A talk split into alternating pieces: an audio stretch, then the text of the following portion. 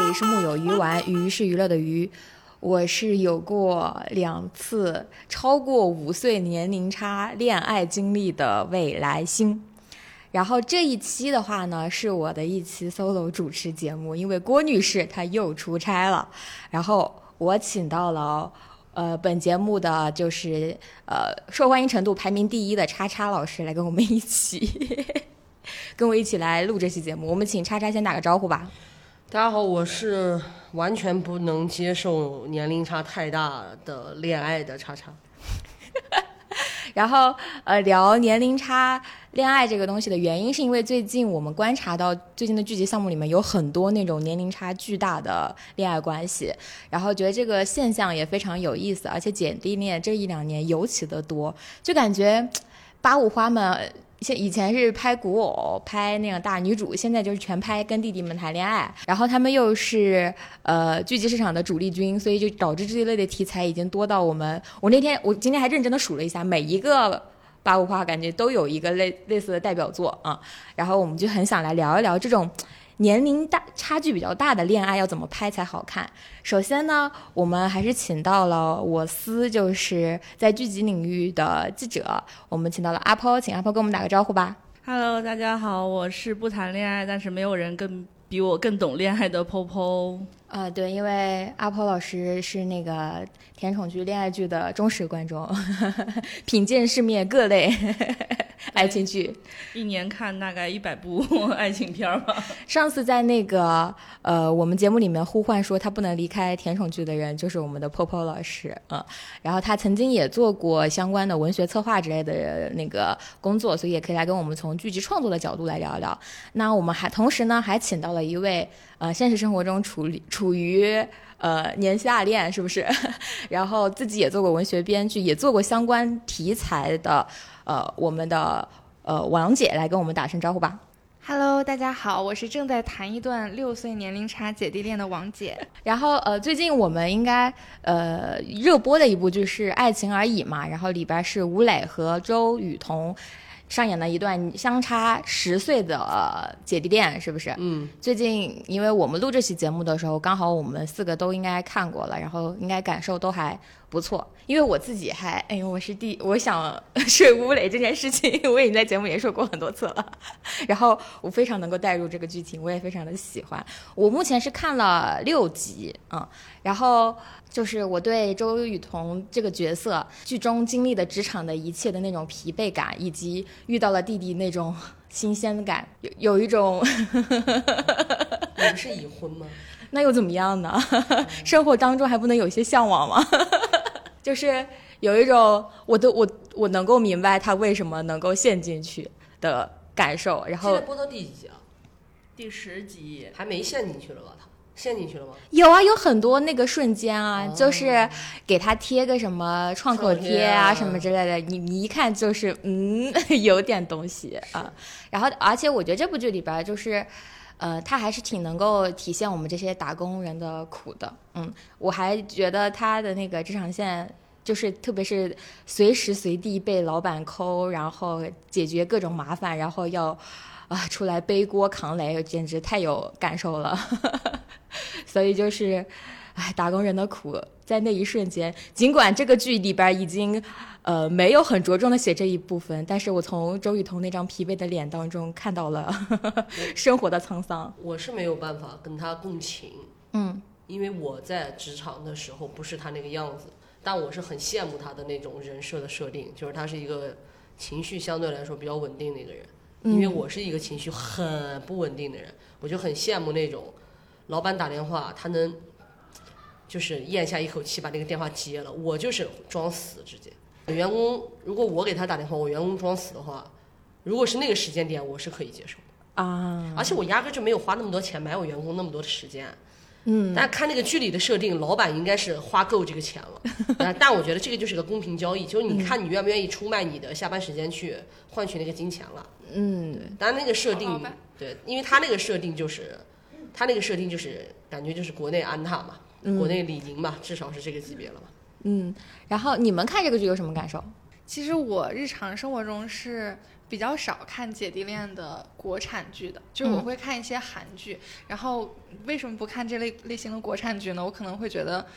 可能没有我谈的恋爱甜吧，但是我是真的很喜欢爱情而已。就是 我觉得真的就是因为我是谈恋爱之后，我特别想看两个活人谈恋爱。就我觉得嗯看两个人活人谈恋爱，在国产剧里面是一种奢侈。就是你但是平常看的国产剧都是两个死人在那边，就是感觉平时看的是两个纸片人在谈恋爱，嗯就是要不然就是里面充满了呃女性对一个男性的幻想，嗯就是这个人是真空环境下的，要不然嗯这个女性就是感觉也生活在很悬浮的土壤里面。但是我觉得周雨彤这个人和不是周雨彤这个人。梁梁友友安安这个人，嗯对梁友安和宋三川，他给我的感觉是他们两个人都有自己的困境和脾气，然后包括他们俩也不是说一见面就嗯开始有那种工业糖精的，其实很多是他们在自己的事业线里面会有一些小的互动，然后那些互动里面让人觉得有一点点心动的信号在，所以我觉得这一点是我觉得特别喜欢的，就是生活质感很强。嗯，就是他们很，我觉得就是看这个戏，你能够带入的很重要的原因，就是你非常清楚的能够看到男主和女主彼此打动的那个点是什么。嗯就我觉得，因为可能男主男主本来是个运动员，他可能就是身处的环境当中看不到，就是这种职业完全职业化的女性，对于他来说，其实呃也算是呃他比较想向往的工作伙伴一下，以及就是能够在他的领域能够帮到他。然后你看像呃那年轻的，比如说你看他那个弟弟，他说周雨彤也还是说到过，就是呃梁永安这个角色就跟呃宋万川说过，说你最开始就是为了摆脱那群就围在自己身边的往前冲的那一下还挺可爱的，就是呃就是那种少年气，就他们打动彼此的那个点非常的清楚，而且。我觉得还挺合理的啊，就是因为我觉得年上的人看弟弟的感觉，就是喜欢他们的那种莽撞和少年吧。嗯，那叉叉呢？感受是吗？是吴磊长大，各个方面的长大。哦，嗯，就是你可以把他当男人看了。就是我我举个例子啊，就我之前看《星汉灿烂》的时候，因为赵露思也是一个少女的样子嘛，嗯就看他俩感觉就很像是一个公主跟一个少年将军在一起，你就会觉得说，而且又是古代这个背景，你就会觉得说他们可能。就啊本来当然古人结婚就很早了啊，就是那个感觉，你就会觉得啊是两个年轻人，很年轻的人在谈恋爱。你跟我说他俩未成年，我都是可以接受的。嗯，当然他俩当时已经成年了，但是看这个剧你就觉得，而且这是他第一个现眼男主。嗯，对你就会更加现代的男主看他这个视角，你就会觉得他哎真的是各方面意义上的长大。而且就是就我第一次对这个男演员产生了一些 哎好像也可以的感觉，因为他从来在我这儿，我因为我是不喜欢年纪小的男演员的，嗯就他们在我这儿就是我有一种。嗯啊行，那你们加油吧，看未来大家能长成什么样子就加油加油啊，就那种。但是看他这一次，我就觉得，哎，我反而觉得他这个年龄段的所有男演员啊，几乎啊、我觉得好像他是第一个让我觉得有了可以去演男朋友的这个气质的男演员，就是刘昊然啊、易烊千玺啊这些男演员，在我这儿其实都还差点，啊，对我也都还差点。对，就是都没有那个只能演校新张力。对，都没有那个新张力。就易烊千玺，他必须都得跟刘浩存这种跟他一样小的小孩儿，啊，对，或者跟张子枫这种，但也不一定 hold 得住啊。嗯我不是说他们演技之间怎么样，只是那个新张力的感觉。嗯我最感到意外的其实是这个，但也不能说意外吧。而且我还有一个，就是我原来没有觉得吴磊是一个，就我原来没有感觉吴磊是个演技派。哦，对，我觉得他演技是能感觉到他是肯定是超过很多人的，就是是他他自己也调侃过吧，就是年轻人里的，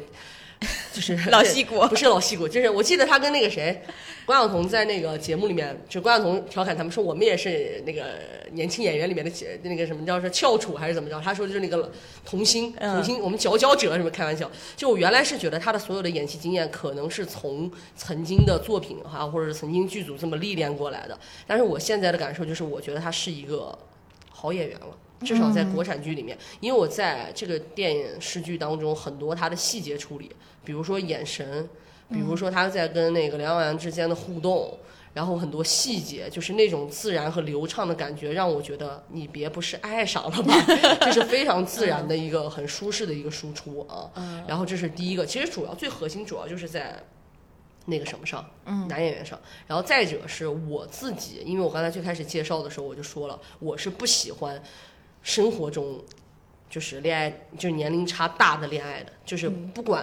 不管是男生大还是女生大，我其实都不是很看好。嗯 对不起，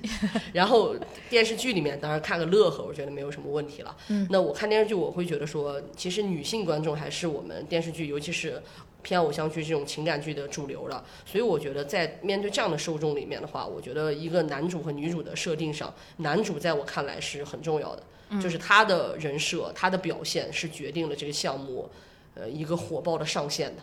就是他有多好，这个项目就会有多好。然后女主其实是决定了这个项目的下限的，就是他有多糟，这个戏就会有多糟。就是我自己的感受是这样，就算男主好到像五阿哥一样，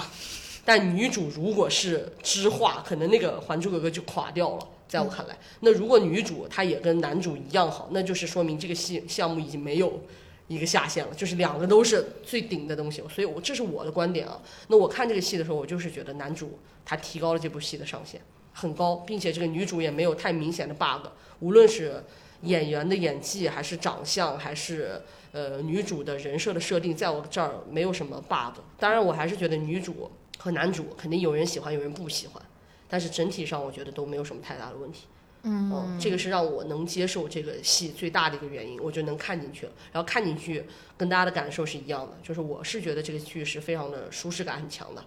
然后并且我觉得它，嗯、就是两它是怎么说两个人之间的那个吸引啊，我是觉得铺垫的还是很好的。就我是同意你的观点的，就是女生这个形象，她是一个成熟的、稳重的，一个非常职场的、很温柔的，这个在。呃，男主的整个生活和工作的这个场景里面，他是完全缺失的，因为他是没有男性就没有女性的，他在他身边几乎是、他妈又走得很早，然后他平常看到的都是很市侩的人，很市井的人，然后并且他也是见惯了医院的那种，对吧？各种人情冷暖啊，各种就是世间百态的。那么这么一个很温暖的，对吧？这个情绪稳定、内核也很稳定的女性出现，她绝对是照亮她的一个样子的一个这样的女性形象。那男主刚才你也说了，我会觉得这个情绪、这个情感的双向吸引，我觉得是铺垫的很好的。嗯，对，但我如果要是硬说提出一个小小的不不足的话，就我觉得这个东西还能给的更多。嗯，但是很明显，我觉得他没有给的更多，这个更多是指哪一方面就是情节上的表现。啊？就是他们两个人相处中，间的嘛我是？觉得这个点其实可以给的再透一点。啊、嗯他们前面就是比较长的篇幅都在描写两个人的困境了。嗯，就是男女主都处于一个不太好的一个开局当中对，而且女主还有一个好感对象，其实啊。对对对对对对啊，那个新加坡，对哎，我跟你说，我那天看完这一集之后，我立马跟叉叉发微信，我说，哼，有了这些油腻老男人的对比，我们弟弟更加可爱。其实这个剧我本来不打算看的，就是因为吴磊有劝退我，你知道吗？为啥呀？就是就是像刚刚叉叉说的，吴磊在我这里是一个就是恋爱剧里面，如果我看到他，我会回避的一个人物。为什么？就是我觉得他好像不具备那样的深度，然后。比如说，他可能演飞流这样的角色，嗯。我觉得很 OK、但是我看《星汉灿烂》里面的一些扮相和他表演的时候，我会有他在装大人的感觉。啊，但是这一部戏就是，我觉得在梁友安面前，宋三川他就是一个年纪小的一个弟弟，嗯，然后他们俩之间那个情感又很真实，所以让我接受了他这个很小的这个状态。嗯，哎，嗯主要是他长得还没长开，就是我看有很多观众啊。反馈、说他下半张脸还是很，童年童真就是还是有那个影子在。我不同意。但我我也我也不同意，我反正是觉得他很帅啊。我两年前就觉得吴磊我可以了。他成年了，两年前。啊，两年前也成年了。嗯我说实话，他飞流的时候我就觉得蛮可爱的，啊，飞流对，是很可爱。但当我得知飞流是个零的时候，我很不爽。哎，我今天还说呢，我说，嗯、因为我就是以前的时候 get 不到他跟那个女生的 CP 感，但我就是因为他其实恋恋爱戏就不多，你想想，嗯嗯他其实不多的。然后我我上一次 get 到 CP 感还是飞六跟 飞流跟跟梅长苏 跟梅长苏，哦，所以说你们没有接过长歌行吧？没 有没有，呃，但我他们戏外营业的时候我 OK，有一两张图，就他们俩直播的时候，就是我觉得他们长相上是我觉得可以的。我觉得长歌行的问题主要是，但我对热巴非常尊重，我也很喜欢热巴。那个主要的问题是，热巴其实那个漫画我是看过的，那个漫画里面人家就是男大女小哦，然后漫画里面的那个女主是很小只的一个形象，然后那个谁阿诗勒隼是一个很高大的形象，嗯，所以我举一些不恰当的例子啊，如果按身形来说啊，应该是黄景瑜和谭松韵那个身形，或者是黄景瑜和赵露思那个身形吧，对明白了，。但是其实吴磊还没有到那个身形，其实身形是有的，但是年龄其实是没有的。嗯，然后呃热巴其实也，热巴当然她很苗条、很美丽、很漂亮，高挑，对，她是高挑的异域美女。那那个漫画里面是不是不是的？更不用说他俩凑在一起，就确实就不搭了。对就这个选角没有把他人设表现出来。就我其实就是从《长歌行》的时候已经 get 了吴磊的身材，就是能感受到他身上的那种肌肉和一些男性荷尔蒙已经慢慢散发出来了。然后经过像《星汉灿烂》一直到这个《爱情而已》的时候，尤其是《爱情而已》，你知道经常 那种光着膀子，就那种肌肉线条，我能看得到。然后这个戏我一开始其实说实话没有太多的期待，因为我是觉得周雨彤和那个吴磊的年龄差没有那么大。但是我看完之后又觉得说，哎，其实是挺挺舒服的。一个是说他们两个人的相处在情节上其实安排的还挺真实的，就可以让我相信。而且就是，当然那个就是摄影拍摄的这个画面，视听画面也是很清爽。就是颜色也很明亮，就很符合这种年轻人的口味，清爽口味。然后怎么说呢？就是就是他其实没有特地在做，就是从至少从前面来看，他其实没有特别在做姐弟姐弟恋这个东西，他只是在做一个可能是女强人士的这个都市女性和一个可能运动比较好的弟弟的，就是两个作为普通男女的一个关系。他没有说我这个姐弟恋就是怎么怎么样，因为其实有一个很很就是很知名的理论，就是一个男的如果他他发觉了自己的帅之后，就开始变得油腻了。就这个东西，就是他其实没有在做姐弟恋，所以他这个姐弟恋做的反而是很清爽的。嗯，就是很普通的一个，而而且其实这个姐弟恋最好的是在于，嗯，因为他没有做姐弟恋，所以这个姐姐不会因为她有一些年上的优势而对这个弟弟有一些，就是怎么说说教吧。就是我很怕那种，就是你一旦有一个年长或者年下的人去恋爱的时候，这个年年上就一定会跟年下就是去说教一些自己的人生经历或者道理，但其实这个戏是完全没有的，而且这个姐姐其实。就是那个梁永安在那个宋山川面前，有的时候也会透露她一些少女的这种姿态，就比如说，嗯，催就是在他家楼下催他起床去吃馄饨什么的。其实那个时候她也是很明艳的一一个少女姿态，其实没有说我我们俩是姐弟啊，然后怎么怎么样。所以这个是让我觉得这部戏我看的最舒服的地方。我我老早就 get 吴磊了，我看吴磊的那个骑车 vlog，我就开始 get 吴磊。我有个朋友说宋三川恋母，所以才会喜欢姐姐。可是梁永安一点儿都不对木啊！他我就是说出来让你们抨击他的。哦，我不理解，这俩视觉上如此的般配，就只是完全没有怎么了恋母，因为因为梁永安也没有说完全照顾他吧？对对他完全没有母味儿，对嗯对，没有母没有味儿，就是他其实经常跟他在一起的时候也是很少女感的，就是普一个普通的男性和一个女性的一个恋爱而已。就是他们不是有一段那个梁永安被那个傻逼老板骂了之后去搬书回家的时候吗？那个时候吴磊出来帮他搬书的那一下，那不就是少女的悸动吗？观众就是会有一些既定的这个就是刻板印象，就是就是很多戏都是这样的，就是你一开始播或者你宣传的时候一说姐弟恋，他就开始已经 瞄定你，然后就是在占这个红利或者怎么怎么样，然后肯定是这个少年恋母啊什么的。我就觉得真的没有必要。我之前在那个就是一些抖音评论里，可能因为抖音比较下沉吧，就会有人说现在拍姐弟恋的剧太多了，这个三观不正啊什么什么的。我不知道该说什么。但我在你知道我在抖音上看到什么评论吗？嗯，在上面都说的是文丽啊，你看看这儿怎么拍的。我享受文丽真的，可能文丽确实有点妈味儿。文丽主要是文丽也不是妈味儿，我觉得，我觉得她跟明道两个人。我觉得，因为我没有对文丽老师有任何不尊重的意思啊，因为他俩其实都已经上了一个年纪了，嗯他俩我已经不觉得是姐弟恋了，只是明道确实比文丽老师小点而已，他俩就是找老伴儿的感觉。就是就是中年人的恋爱嘛，嗯其实说白了就是啊，然后大家不都在说你要找道明，不要找明道，我要笑死。那蒋雯丽和黄轩，你觉得 CP 感怎么样？我这是能说的吗？说这个合法吗？其实那个戏也是因为它本来是一六年拍的，就一六年的时候的拍戏的审美，其实还是停留在我很肤浅的从表面的一些标签去让电视机前的，因为那个时候还没有特别过渡到网络时期嘛，就那时候大众还是喜欢在电视机前看的，然后可能这种剧的它标定的受众本来也是一些婆婆妈妈的这个师奶级的，所以可能就是希望从一些视觉上的震撼。我不知道你们有没有看过那个剧，我看了一个片段，是他要给他按摩，谁给谁按摩？明道给文丽老师按摩，然后蒋老师就直接趴那儿了。就是那一段处理，你们可以去搜啊，这不是我恶意揣测啊，就那一段处理的真的是有一点点，他要一语双关的意思。然后蒋老师有发出一些声音和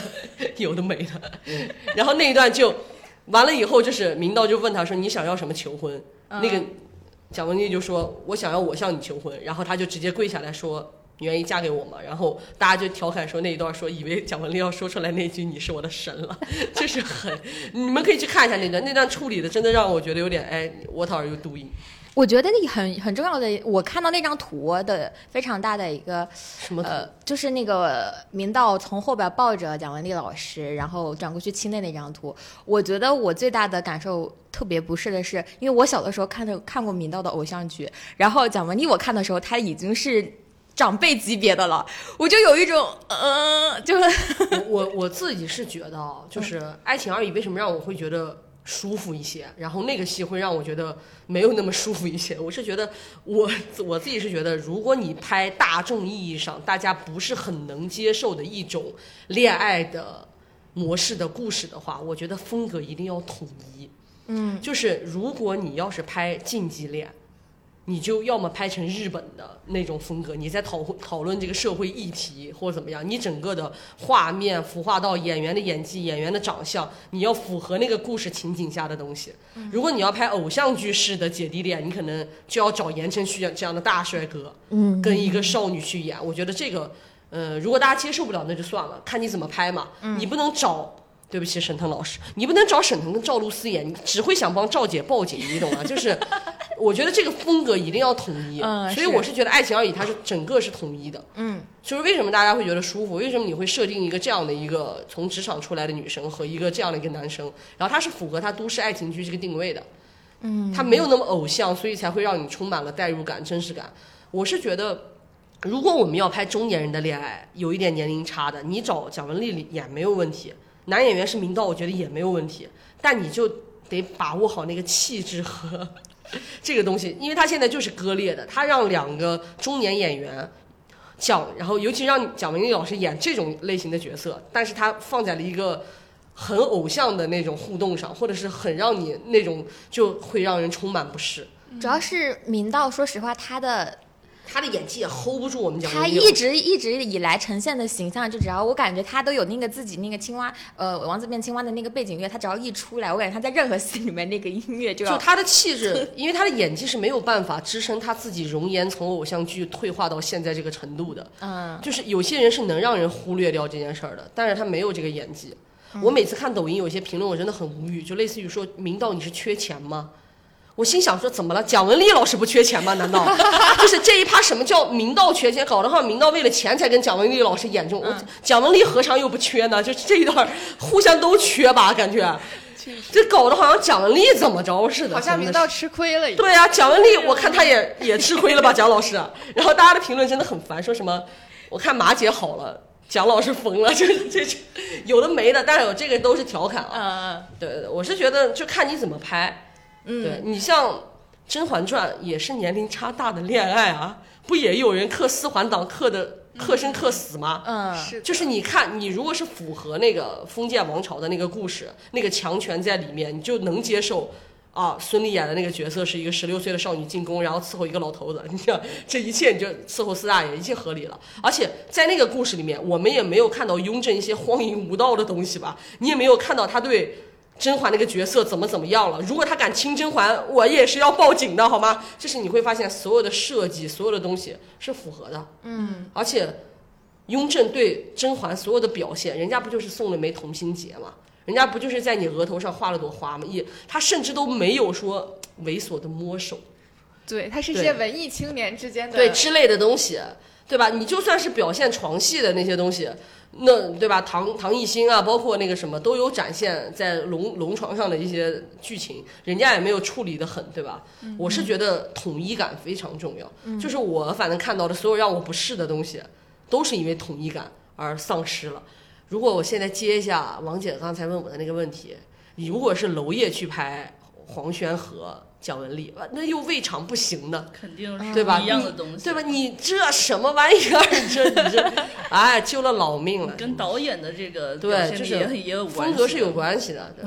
黄姐也说了，就是最近因为姐弟恋的这种剧真的有点多啊。我是前去年的时候看过一批让我觉得不太 OK 的剧的，比如说蜜姐的二八定律，我真的不太行，你觉得不行是因为剧情不好看，还是因为什么？就是充满了那种抖音上的姐弟恋的刻板印象。那是就是他拍的问题，嗯跟我们幂幂和凯没关系。对，而且说实话，徐凯和杨幂他们搭俩单放在那儿，我是感觉不到有太大的年龄差的。而且他们两个的脸，其实我觉得他们俩颜值是搭的，嗯但是我不知道为什么这个剧我看了一些啊，就看了，因为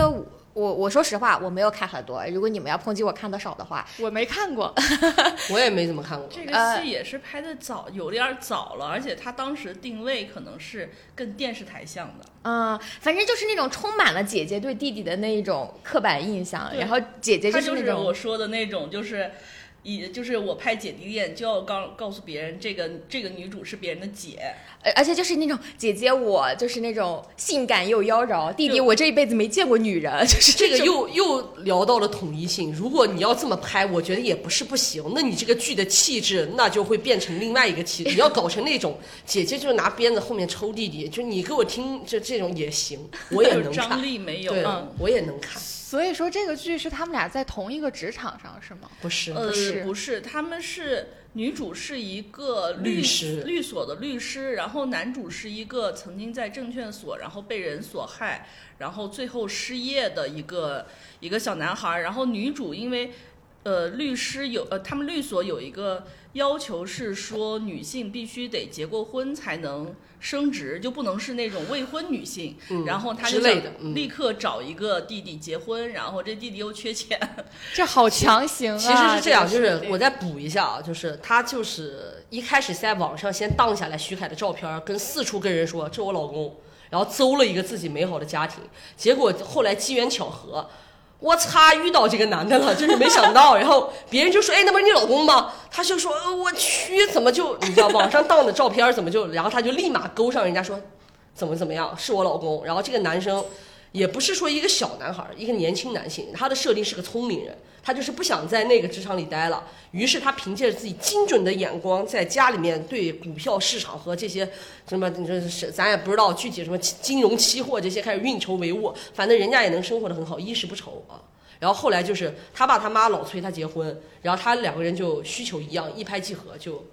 先婚后爱，就这么个逻辑吧。哦，我懂了。我不喜欢先婚后爱，呃，反正我我看，喜欢，我爱死先婚后爱，反正我看这个剧的时候，我有一些但我没看过这个剧啊。你说，呃，就是我知道蜜姐很好看，而且就是这个剧让我特别不适的那个感感受是什么呢？就是我不知道在为什么在后期里边，它有一种往杨幂本人身上贴的那个，就是你知道吗？那个方向上走，就是呃杨幂。小鲜肉那一波，你知道吧？就我那个最后就让我联想到有一点，呃，就是会有很多人会把它，就是说我当时看到了一个拼接的那个视频，就是杨幂跟各种弟弟的互动，跟年下的互动，说啊幂姐好蜜会姐很会撩，嗯，很会撩啊什么之类的，让我有点不适。而且我再看一下评论，我就更加那个啥了。嗯，所以说这个剧，所以我当时的观感也不是很好。然后我另一个观感不太好的，其实是秦岚和王子异有一个剧，怪你过分美丽吗？不是，另外一部戏另外一个，嗯对那个戏就是他俩芳心荡漾，对一夜情之后，那个男的说：“你昨天让我很满意。啊，这是二搭吗？”嗯，嗯，对哦，我当时就感觉我，惊人！我当时看到那个片段，确实我记得我们在节目里面说过这一段，是不是？我当时觉得我有一种 恶心到的感觉。我也不知道该说些什么。但是尊重祝福吧。而且我我说实话，我觉得姐弟恋里边儿，呃，我不太能够接受弟弟觉得自己很帅，弟弟也很清楚自己就是用年轻打动姐姐这一点，你知道吗？就是这个这一点上会让我觉得王子异在演姐弟恋的时候尤其喜欢装逼，就是很多镜头都是他垂着头，然后就是扫他的那个眉眼啊那种装逼感，就是弟弟我年轻又貌美，然后姐姐你看着我不心动吗？不想来一来一个，这合法吗？这这这期节目走到走到如今的话，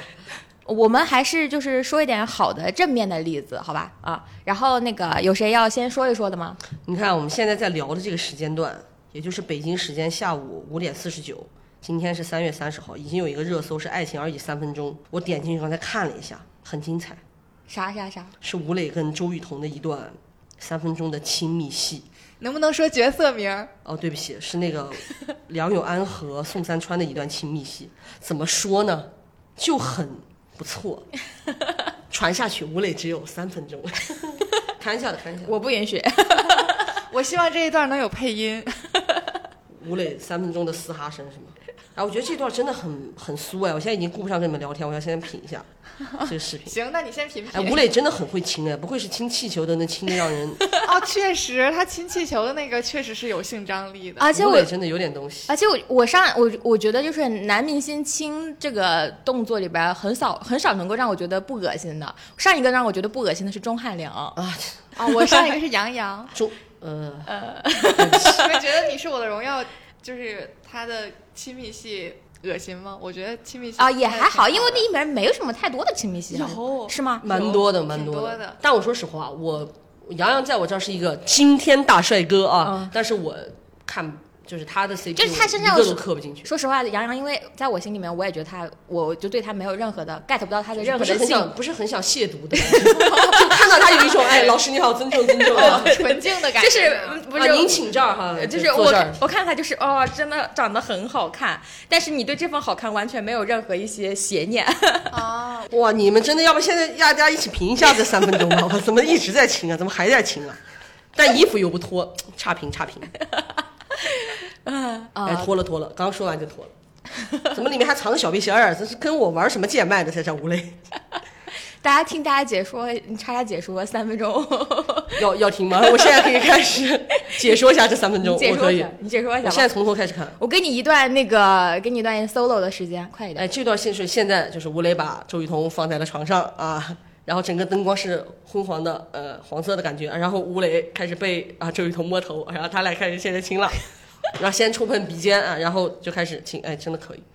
这个时候镜头就应该推上去了，嗯，但是没有，还在给我整这种中近镜头，脱了吗？还没脱啊，这不是刚才重新解读了吗？然后就开始亲了。几十秒啊。哇，这一段就真的哎，这一段他俩亲啊，吴磊就很像那个亲气球那段啊，不是吹气球那段，对不起。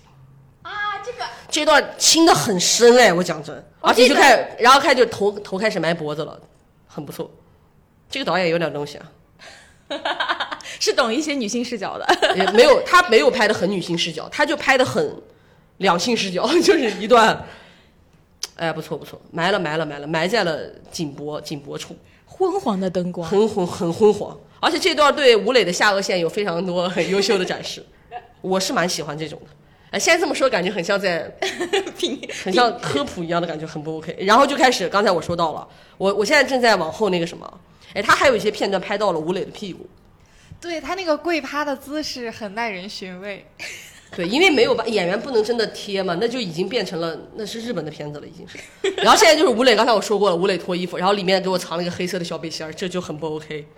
你为什么不把黑色的背心脱了？有什么是我腾讯 VIP 看不了的？关键是吴磊都可以在那个羽毛球馆的更衣室里面脱上衣，为什么不能在床上 脱呢？都是动来动去嘛，真的是。你不要再说吴磊脱上衣了，然后让我想起他在抖音上被打码的那个视频。真的亲很久哎，这一段亲了几分钟了？已经，我跟你讲，怎么三分钟爱情而已，三分钟怎么着？这个这七个字给我吸烟课费啊，真是让人意犹未尽。笑死我了！啊，我发现啊这一段我必须点评一下周雨彤的表现啊，没有那么投入，感觉可能有点不好意思吧啊。这段差评啊，周雨彤，牢记啊，牢记我的观感啊。我觉得周雨彤演职场哇，这段还有脱。衣服，刚才被我过了，这是吴磊单手解周雨彤的更不想再衣服扣子。听别人，就是 我们现在要不看一下吧？很认真在点评这件事。我这不是也没有办法，现在我们这是个语音节目呢，我们又不是录一个我的 reaction，好不好？结了结了结了，不说了不说了，我蛮喜欢这段，我现在存下来，点赞。我就发现你们对日本剧有日本片儿有一些刻板的印象，因为我我他们不亲是吧？因为我最近在看的一部日本的姐弟恋，就跟这个他说的我说的是那种片子，，哦对不但是起，那种片子是我可能是我想简单了。对对对，我没有刻我的刻板印象全不是刻板印象，都都是我实实打实看出来的经验总结。因为我最近在看的一部日剧，就是跟《三十而已》很像的一个三十而已，啊不是爱情而已爱情而已哦很像的一个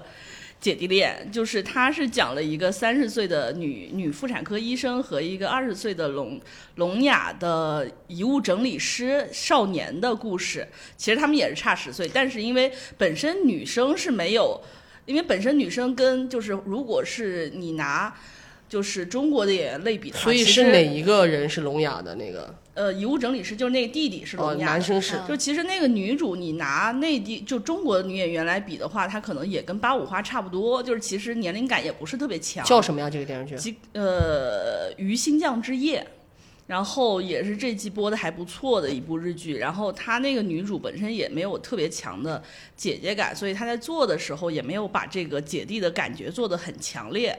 只是说，他作为一个男性和女性之间互相的一个治愈吧，就是他们俩共同在事各自的事业上会有一些小小的问题，然后他们两个就是相遇之后就互相治愈，也没有这个姐姐最好的也是不说教，然后就她还为了这个小男友，因为想跟他沟通，所以去学手语之类的，非常可爱。然后我就觉得这个女演女演员曾经在日本是我最恨的一个女演员，为什么呀？为啥呀？因为她在我最喜欢跟小最喜欢小栗旬的时候，跟小栗旬演了一部电视剧，哦，但我很喜欢她了，啊，极高游极高游你离子，是说你是说那个东京 dog，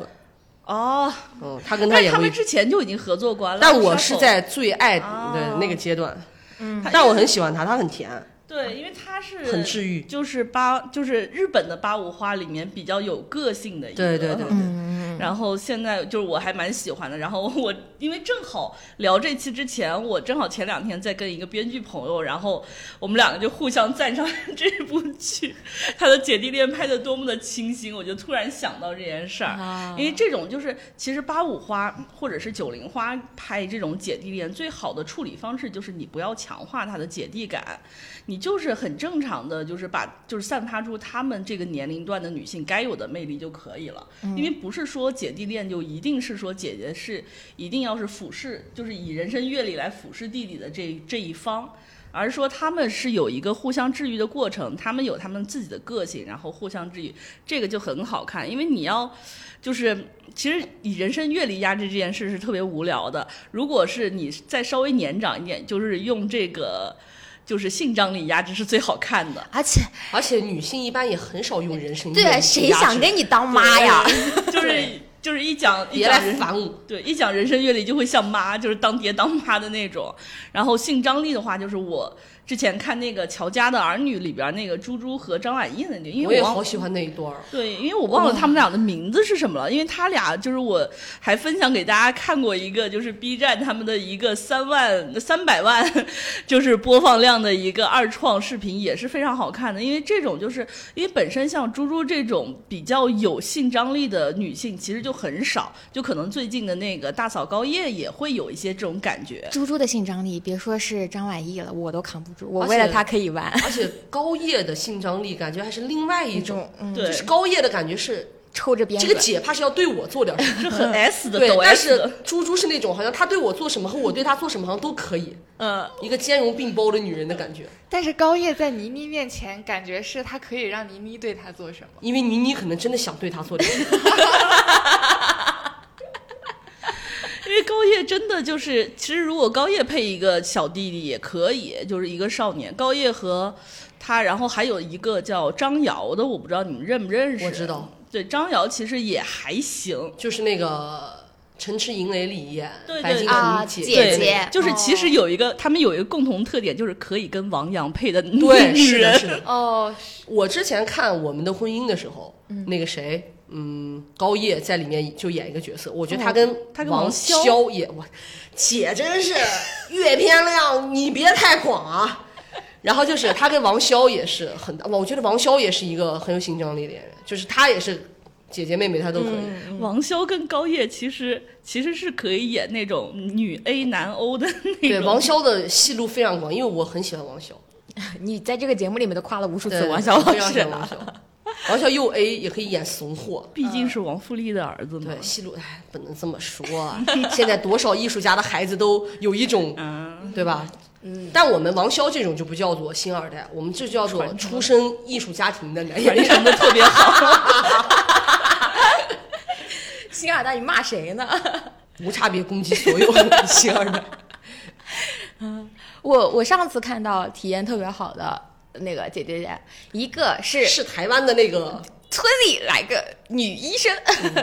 那个里边那段结构，啊，你这么一说，我你说台湾，我就想到始祖的台湾姐弟恋《拜权女王我没有看过，对不》，起。我知道杨杨锦锦华华和阮经天对，杨锦华和哦阮经天。我说实话，在我这儿啊，那个村里来的那个女主角，我忘了她叫啥了。她 我在我这儿，她跟杨景华长得还有点像。哎是有点，因为台湾他们那种获奖的女生，就是女女演员，嗯其实就长得那种风格，我不知道是不是台湾女演员的气质，嗯会有点相似，的确是。嗯，对，我觉得那个台湾那个戏很那个什么的一个点，就是他在我看来啊，第一部就做对了，人家风格很统一，嗯，是的，他其实是带着一点脱离现实意味的那种，有点漫改，对那种漫改偶像剧的那种感觉，而且女演员保持的又很好，就是他，而且而且那个男生演技很好，他拿过金马的提名。那个男生看向，就是他不是女主，他们第一次心动就是女主给人家开颅，让那个男主扶着头嘛，他看向女主的那个眼神，我都感觉他演技很好，真的是太棒了吧！弟弟谁用哪个弟弟用这种眼神，长成他那样的弟弟啊？（括号就是而且台湾很多这样的男演员，哦内是的其实很少，就是演技又不错，长得又帅，又有新张力的。说实话，内地的男演员这样的男演员非常少。嗯，曾经我觉得邓伦还行，但是邓伦现在已经不行了是吗？已经对，嗯。不是 flop，邓伦是已经嗯，触犯了法律，这和 flop 可是两回事哦。然后我我我是觉得这一段也挺好的，然后觉得非常可以，他们的那段床戏，哎不得不又要夸一下我们许光汉老师，哎呀，我那命中注定的丈夫。许光汉他自己也有一个那个什么姐弟恋的那个嗯什么，他就是那个，但那个不是个电视剧，是他好像是一个歌的 MV 吧，是他自己的歌，不是有一个他跟那个他的教授、他的老师的老婆，嗯，然后两个人吃饭还是怎么着间隙，那个姐就出去上厕所还是咋地，他就追出去跟人亲，但没亲上，就是也是头部埋于颈颈颈颈部那种。你回去搜。啊，刚才我现在插一句啊，我给周雨彤老师道歉啊，我刚才就是一直在调侃他这个三分钟里面表现的一般，呃，我确实带了一些我自己污秽的思想啊，确实是，我想了一下，其实他要是表现的太那什么，其实会油腻啊，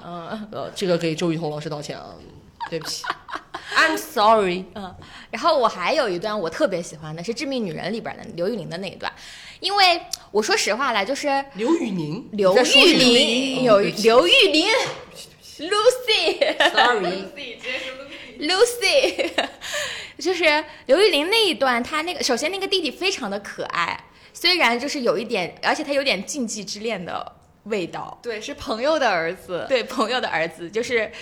就更加的那种对，呃，然后他们。我我我很喜欢这一段的很重要的一个原因就是我不太喜欢讨论结果的爱情，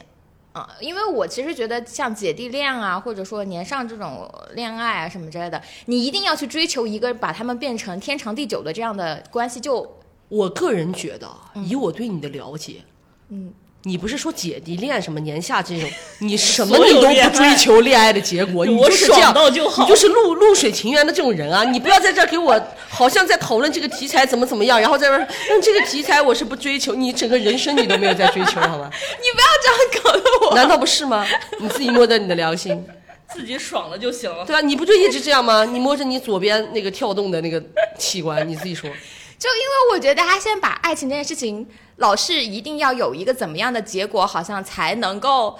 呃，称之为一段成功的感情，你知道吧？嗯，但但我觉得爱情最好的时候是两个人在一块儿最好的那段时光。那你们俩不在一在一块儿不开心了，那就找寻下一段快乐呗，对吧？就是成年人，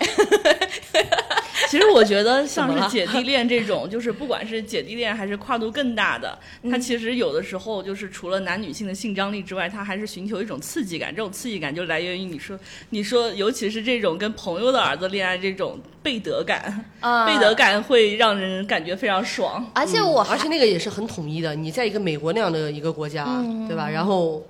又是刘玉玲来演这样的一个女性形象，然后弟弟又是一个外国人的对对对形象，就是你整个还又是说到我刚才说的，就是统一性非常统一，而且人家上来就说你就是我小时候的性幻想对象，那就是十三岁的时候就想这么做了。那个时候那个故事就是一个对吧？嗯你那样的设计了，就是的。嗯嗯对，所以所以《爱情而已》这一期做的好的就是他其实没有向没有向那个方面做，就是他找了一个自己的一个一个风格来做。嗯，对，这个要是这个要是放在大陆拍，一堆人更加一堆人在那骂。三观不正了啊！但我我就觉得这一段非常好的原因，就是因为，呃，刘玉玲在里面的那一那一段的状态是，呃，她那个年纪啊，她可能那个年纪可能已经是四十加快到五十要绝经的那个年龄段了，然后。呃，我觉得这个年龄段的女性的性魅力是严重被低估的，并且她们在性上面的欲望是严重不被承认的。嗯，所以她老公是 gay 嘛？啊，对对对对对，所以就是她跟我觉得他在弟弟上找的回自己女人的那一个状态，就我觉得很成立。就是我四我已经快到这个年龄了，就因为很多女人是恐惧绝经这件事情的啊，就因为我遇到过身边很多姐姐就会说过，她们其实本质上就会觉得，如果我绝经了，我没有生育能力了，就等于我不是一个女人了。啊、我巴不得我赶紧绝经了。对，但是这里我要插入一个科学知识，就是其实越早绝经，彻底绝经对女性的身体健康是好的。嗯如果你这个就是比如你的经期可能会开始不规律，然后直到彻底绝经，这个过程拉得越长，越容易得一些妇科的癌症。嗯，对，但是我我我接触过好几个这样的姐姐或者长辈，就他们会，我们能我能够感受到他们那种深深的焦虑，他们在那段时间的两性关系也好，什么样也好，就是而且他们也不敢，他们都会觉得说啊，我都绝经了，打扮成这样子干什么？我都要怎么怎么着，就就是，我就觉得这个这个年龄段的女性是在。好像已经被排出那种择偶的这个市场里面，你们已经不能来聊爱情了。所以我能够看到这样的一段关系。然后最后的那个结尾我也特别喜欢，那个男生就是把它当成了人生爱情的一个很好的开场，把它纹在了屁股上。我觉得啊、好可爱啊！我就觉得，因为他那个里边虽然是在讲两个人的，就是互相尝试一些，就是就是对对性的有一些尝试吧。和，探索，对，但是中间有一些非常可爱的情节，那种小男生给女给给姐姐戴这种就是塑料手手表。表什么的，嗯是的。就这种反差非常可爱，让人觉得。对啊，对啊，对啊，对啊。而且我是觉得说，你知道为什么我们看蒋雯丽和明道会觉得不舒适啊？就除了一方面刚才说的，他就是一个不统一的风格，嗯，还有就是我觉得不只是中国人啊，全世界的人从来没有尊重过老年人的欲望，哦，是啊，就是年龄大的人的欲望是不配摆在台面上的，他们自己也羞于启齿。甚至还会有老蚌生珠这种。哦，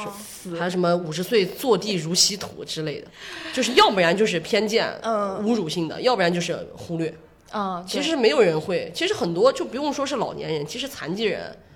然后很多人的很多边缘人的性需求根本就是没有人关注，嗯也没有人在乎的。其实我有的时候都觉得这是不是跟年龄无关？就是我要报一个我的黑历史，就我上大学的时候，当时就是还很小，然后我和我的室友一起在宿舍里面看推拿，推拿的床戏我们俩就非常的不适，当时我们俩就按了暂停，然后我们当时得出一个结论说，是不是长得不好看的人就不配做爱？就是 就是看他们的那个，其实会感觉到。就不是一种欣赏的感受嘛，所以我觉得可能就是比如说影视作品当中，如果人们对于嗯，比如说像蒋雯丽和明道那样的画面感到不舒不适的话，可能也是有这个因素在的。嗯，我觉得这个是我自己倒是觉得这个是人之常情，嗯，就是我们确实是，嗯我就讲真了，两个好看的人做。你也不好意思那么搁几个，刚才为什么我 reaction 的时候大家都有点对吧？对吧？就是这个东西本来就是跟李银河老师说的一样，就是成人、私密、自愿，就是这个东西本来就是一个基于人性的一个，我不觉得你人性有问题啊，这很正常啊。嗯嗯，对对对，这个我觉得还好了嗯。哦，其实突然想，其实我不知道是不是姐弟恋，但是那个里边儿，就是人世间里边儿，雷佳音跟樱桃那段，我就是他，嗯，就算不是姐弟恋，但是也是有一些背德感的，嗯，就尤其是寡妇，对雷佳音对樱桃就是第一次心动的那个画面，那个导演在拍摄上其实就有往竞技这方面去做，就是把这个樱桃的那种女性的这种性张力给拍出来。嗯嗯嗯，对，其实我是觉得，就是我们对边缘人的这种怎么说忽略，其实我也依然觉得是人性和基因的使然。其实你从人类发展来看，老了的人他就是没有生产力的。对吧？古时候老人就是没有生，有些地方就是老了以后就会被人丢掉，嗯，对吧？其实猿人时候不就这样吗？就是这是一个我觉得是怎么说，就是基因里带的一个东西。但是我们确实大家都已经是人类了嘛，已经是对吧？双脚走路的人类了，然后文明又发展了这么久，我觉得这个东西其实是需要慢慢克服的。对，嗯，很明显现在还没有克服了嘛。是，我就希望越来越看到看到这样的恋爱关系。啊，对，就是我之前跟就是有一些。大编剧聊天的时候，他们就提到过说，其实国产剧是非常就是国产剧是非常抑制女性欲望的一个、一个东西。是的，所以我又觉得其实很难在这个女性就是所有电视剧里看到真正的这种女性的魅力。其实像《人世间》拍到那个嗯镜头感的已经很难得了。嗯，我反正我就是觉得希望有更多对感情这种的探讨，因为我觉得国产的姐弟恋最后一定会聊到我们两个要怎么突破一切，然后一定要终成结婚终成眷属。结婚生子，我对结婚这件事情真的就我永远要，生儿育女。我都我都姐姐了，我不能享受一下快乐吗？那我们一起来期待一下《爱情而已》后续的发展吧。没问题。好的，那王姐呢？王姐最喜欢的这种姐弟 CP，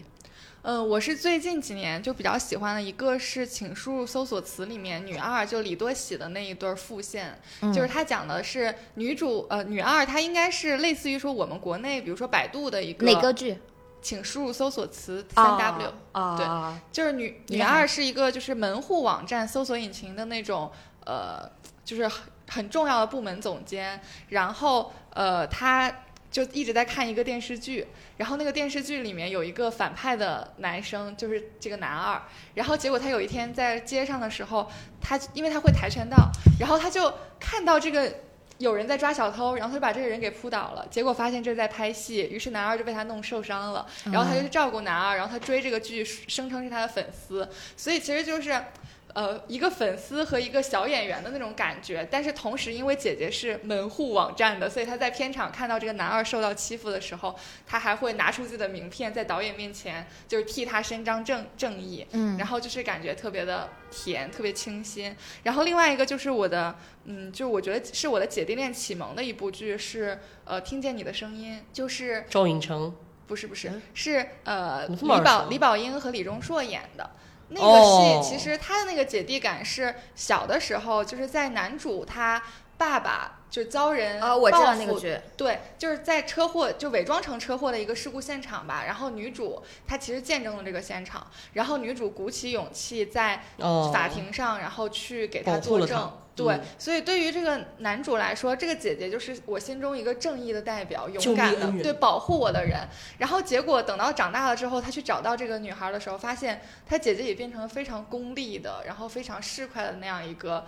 呃律师。嗯然后他就非常的失望，但是因为他们是同一起，就当时那一起案子的犯人的一个报复对象，所以他们俩命运又就是纠缠在一起。然后我事实上我是觉得说他们俩一个人代表的那种社会化的东西，然后一个人是非常就未曾社会化那种冲动和正义。然后他们俩在这个过程当中是有一个慢慢均衡，然后携手作战的那种感觉的。嗯这个是我觉得特别喜欢的。你的你的启蒙不是一帘幽梦吗？那个不是姐弟恋呀，哦哦哦，那个是男人，人家那个是叔侄儿的呀。哦，是年龄大的，对对不起对不起。对。不起，费云芳老师。啊，我突然想起来，还有一个姐弟恋我超喜欢的，是《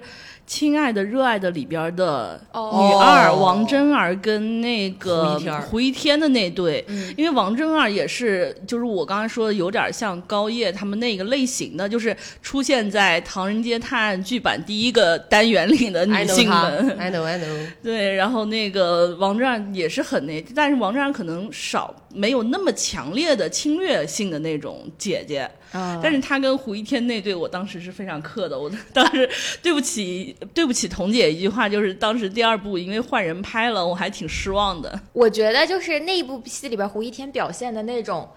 呃，我我喜欢一个人，我就努力向他靠近的那个状态，就是嗯小男孩最打动。而且那个地方有一个非常很直白的改变。嗯，第二部为什么你磕不到了呢？有个原因是因为胡一天的台词变多了。你感受一下，对，就是很多副 CP，他因为可能剧情没有那么多，然后可以在很短的、很少的剧情内把这个人物的这个标签或者是特征直接打出来，然后甚至是说，因为是副线人物，所以对他们的道德，就是对审核上的道德要求没有那么强烈，所以可以容忍他们有一些擦边的东西，然后展现一些这种背德感。其实那个我也觉得很很好，很好看。我们聊了很多姐弟，我们要不要聊聊男人比女人大的？我这完全不行，我要报警，我小时候第一部，我只能接受《甄嬛传》里的 四环。就是接受那种现实主义的呈现，是吗？那《延禧攻略》呢？针线封建主义的呈现，不是针线现实，那是那封建。《延禧攻略》这种呢？《延禧攻略》谁输这儿？那个、那个、那个皇帝跟那个哦呃魏魏璎珞也是，我也磕不进去啊，我就当古装剧看看嘛。但我说实话，我其实很喜欢孔刘，但孔刘演的鬼怪我也不太行。但是那个不行的原因是因为我觉得他俩不搭，啊，但我可以。那个我可以，那个故事很好看，但我觉得他俩不搭，所以我没磕进去。但是我觉得那个我看鬼怪的时候，我已经纠结的不是说这是大叔什么年年上了，就是我觉得他都已经活了好几千年、几百年了，就是他年纪比他大那么多，其实我已经不介意他们嗯，那，因为那已经是个鬼怪的故事了嘛。对对对，其实你像邱泽和文琪，我依然觉得邱泽很有魅力，嗯，我也觉得他很帅，但但是他俩我也不太行，因为文琪是个未成年的样子，文琪当时的确未成年，因为嗯。文琪那个时候的脸，就文琪现在就也是个未成年啊对他，他就跟吴磊其实差不多的那种，就俩人你都看着打小长大，等比放大那种，你就很难接受他就是有好的吗？除了费云凡，我想不出来了。哦，因为当时文琪本来就是以十十六七岁，然后演了一个演一个二十多多岁的人。岁的，然后他其实已经就是以文琪的演技已经你能感受到他的努力，但是你还是能看出来是有点儿装小大人的。因为他的脸其实比较幼态，嗯，反对。正我只能接受非现代生活背景的这种对，因为有点你本来年龄差的，就是悬浮的，你就啊会觉得能够接受了。或者是对像民国的那个霍建华和杨紫演那个哦，战长沙，战长沙，我我也是啊 OK 的因为他带点民国的那个东西，对但是战长沙的设定里面，我觉得没有那么那什么，没有说他们俩年龄差很大，其实是霍建华和杨紫自只是对身的年龄，只是霍建华说 看他家有儿女长大了，我实在有点怎么？现在觉得大家觉得年龄大的这个大概的区间是多少？你说男女还是男大男大这件事儿吗？对对，你是说生活中还是电视剧啊？呃，都可以。你们其实还是要看状态，就是对，就是像言承旭，因为我记得言承旭他在接受一个媒体采访的时候，那个标题写的是四十六岁的言承旭还还经常哭，然后你就能感觉到他 其实还是很少年状态的一个人。嗯，对，但是夏花我也不行，夏花我可以，言承旭，我觉得如果他要是演年上的话，我还是觉得下花的那个人女孩有点太小了。太小了。就是我是这样觉得的，我觉得在男大女小的这个关系里面，其实男性的魅力是需要他社会地位去加持的。但是当一个又非精英的男性，然后他年纪又很大，然后和一个小女孩在一起的话，我会觉得他是全方位的这个小女孩在吃亏，就他占不到任何好处。哦，就是就是网络小说里面有一种叫糙汉文学的，哦，对，就是我觉得，比如说，可能夏花拍的言承旭的肉体很诱人，但是，呃，现实当中这个年龄的男的，就是其实性魅力是非常低的，然后大部分的他也不行了。对，就是我觉得这个塑造出来这样一种形象，其实会就是让女观众觉得说啊，好像大叔很好，但现实中的大叔不是言承旭这样的，你也不清楚言承旭到底怎么样，对，你只是看到了一个身材而已。因为我只因为我不能接受现代剧演，因为你太容易跟生活当中去嗯勾连了。啊，你们我其实还好哎，我只我就第一反应就会觉得这女的在吃亏，这没有办法的控制。你图什么？图她不洗澡，图她身子臭，那如果是言承旭那个状态，我为什么不行呢？那是你喜欢吧？言承旭本人也许可以，但言承旭这个里面演这个角色，我觉得非常的不不不不般配。因为你知道他是言承旭，就甚至是说你真的，你就打个比方，你真的和他怎么样了，你发现哎他不太行，因为而且你，而且他，大家可不要忘记一个背景哦，他可是个不追求结果的人，他就是他是不是搞过姐弟恋呢？我啊，他搞过，不是他搞过。言承旭啊言承旭是啊，嗯林林志玲就是姐姐，对吧？哦，其实我能接受的姐弟恋，除了小时候不懂事儿的时候那个费云凡之外，我刚才还想到一个，不是姐弟恋，就是年龄哦对呃年就是，嗯，就是年上的这种，嗯还有一个就是。呃，乱世佳人、哦那个就是其实不是现代背景下的，然后外国人的长相也可以就是消减一些。对削减一些年龄感，而且那个故事里面，男主角他可太有用了，对因为年龄加持带来的人设他魅力，可以救你的命啊！他可太有用了。嗯对嗯嗯嗯嗯。我想了一下，我小的时候就是开始对男人费云凡也同理嘛，对对对，啊啊，我突然想起来，那个橘子红的时候，那个周迅跟他们那个兄弟两个，已经忘了，我已小时候经我也我也记不得了。就是他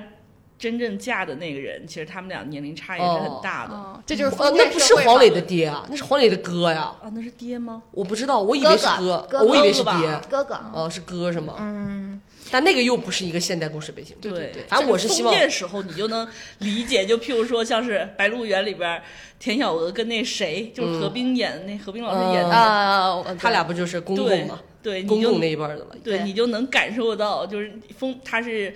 表现的本来就是封建社会女性被这个男权压迫的一个东西，所以你能、你能理解。而且带着一些对何冰老师的滤镜，也不是不 行，好像 也行哈，感觉。我小的时候，我我开始的时候，我跟那个王姐一样，我看那个《一帘幽梦》的时候，谁不想拥有一个费云凡呢？带你去法国，然后我只想拥有费云凡的卡。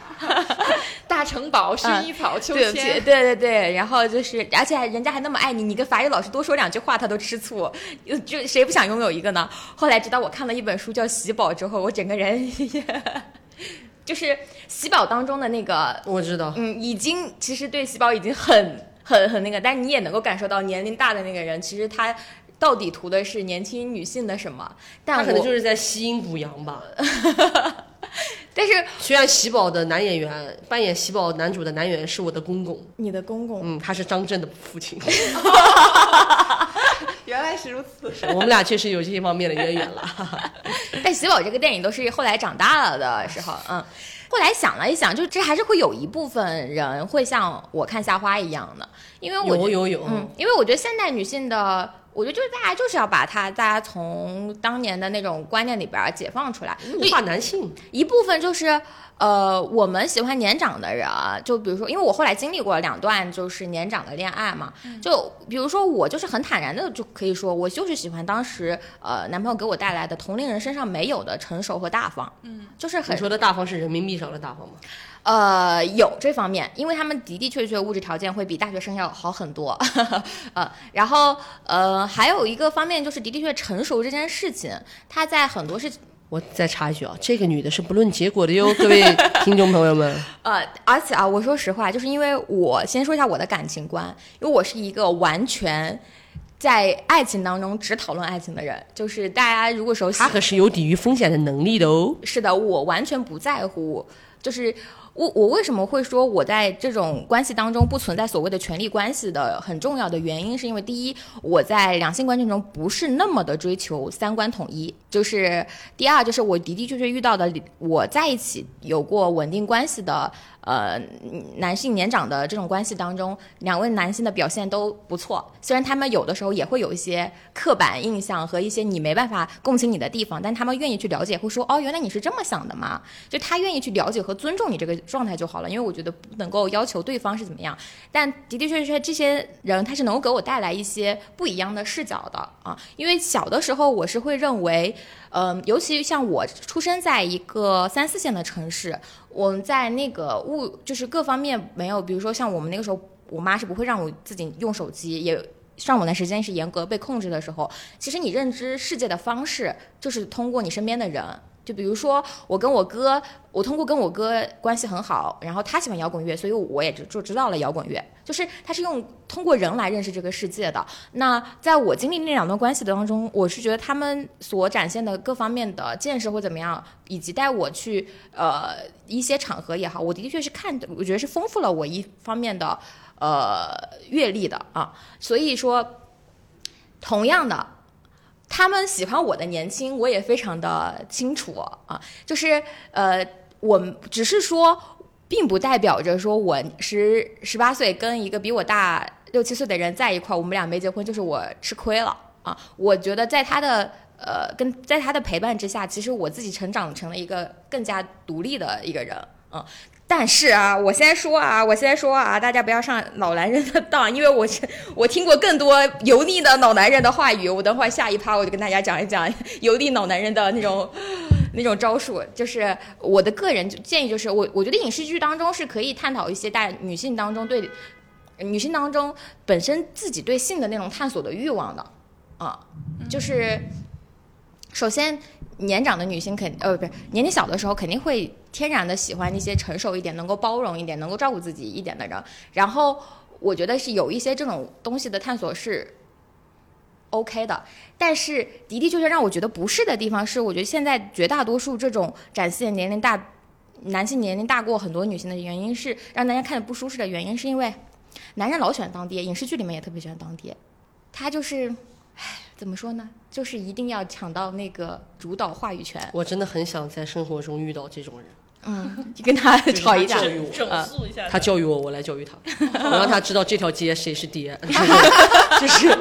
我很少遇到这种男的。嗯，因为几乎没有人，没有人敢在你面，没有人敢在我面前，除了我的老师，嗯，就是老师批评教育你，除了这种，他身份不一样，对我几乎没有遇见有男的敢在我面前这个样子过，就是大家都基本上是平等的交流，因为我遇到过有客户，就是那个男客户，他其实人非常好啊，也很有才华，他就调侃了一下说，哎，你们公司那大长腿来了没？就说我们公司有个女孩是个大长腿，然后。有没有一起来开会？然后我就说你在说什么呢你？嗯，你知不知道你自己在说什么？然后他就一下懂我的意思了，然后他就哼，于就是开玩笑开过去。其实我觉得就是可能相比于 我现我现在开始想自我检讨，是不是我平常太爱当爹了？因为我有时候还蛮 蛮爱教育别人的。不不，但是我觉得这个东西不能性转，就是男性做这件事情和女性做这件事情，其实因为你们的社会地位等等不同，其实是给人完全不同的观感的。嗯，是，呃，我觉得我的经历不做参考的原因，是因为我打小就是个主意特别，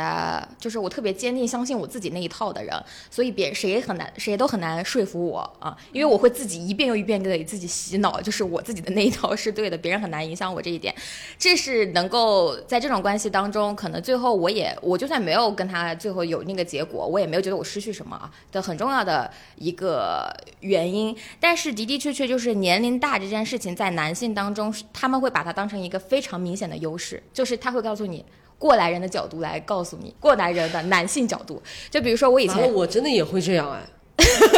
我也是，我会，我会，我天，完了，我完了，我完了，我脏了。但是我跟你说，成年男性不会反思自己，你能反思自己就不是，就不是那样。但我很喜欢，但有时候是别人问我了，问我一些意见的时候，我很喜欢给意见。嗯，我很乐衷于分享自己的意见。啊，我只是会经常说，我小时候怎样 怎样。哦，这还我是我是属于那种别人跟我说我职场上怎么怎么样了，我会跟他说我会怎么怎么样。我说我 OK 呀，是吗？对啊，就是我觉得就是你只是分享你的经验给我，而不是说你一定会怎么怎么样。你少点反思吧，你。对，就是女人就要少反思自己。嗯，你们说的有道理。我告诉一下，男人的话术是什么啊？就是大概在我二十岁的时候，就遇到过一个大概比我大十岁的男生，然后他当时就是跟我说，他说：“哎呀，你看你现在就是你最好的时候，女人啊最值钱的时候就是这个时候。你跟你的呃男同学是吧啊在一起，你们十有八九是没有结果的。虽然呢，你跟我十有八九也是不会有结果的。但是你看，你跟你的男同学在一起几年了之后，你可能啥也没得到，你还在找工作。但你要是跟我的话。”就啥啥啥都有了，我在那一瞬间，他活好吗？呃，没有睡，就是因为这一段话已经让我震惊到，就是 我当时回问他的另一句话就是，我说那有人这么跟你妹妹或者你妈或者跟你呃女儿说的话，你能接受吗？他说我没有女儿，我说那你跟你妹说一下，你想一想吧，然后他就哽住了，嗯，然后呃，我我我当时的感受就非常，他还有一些良知。他就没有说话，他说他从来没有这么想过这个问题，然后他说啊，没想到小姑娘你是这么考虑这个事儿的啊，然后我当时就 我自己是觉得啊，如果是我的话啊，我会觉得说，我会当下就说，我说你看中的就是我的年纪和这个东西，你有没有足以买下这些资源的水平呢？就如果我们聊生意，我第一反应就是这个，嗯，你有足够多的钱吗？你配拥有这一切吗？你现在在拿你。你在跟我的大学的男生比，我觉得你肯定足够有优势，这个没有任何问题啊。那你有这些东西吗？你就买下这些东西的能力吗？如果有，我觉得哎聊一聊也未尝不可。如果没有，你只是再让我在两坨垃圾里选一个没有那么臭的垃圾的话，我就觉得不太 OK 哦。但我没有说男大学生是垃圾 list 哦，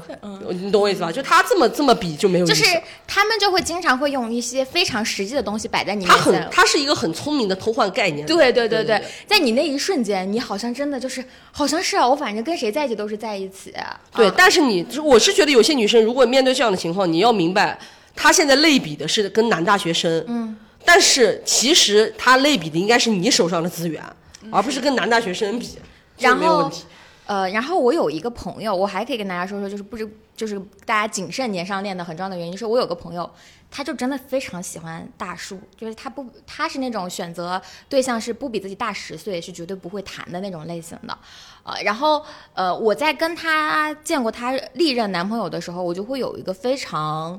非常明显的感受，就是呃三十岁那个三十岁以上的稍微有所成就的男性。他们对女性本质上的那一种物化，是他们骨子里面根本就改不了的，啊！而且他们根本就不认同你在这个男性身上付出的东西。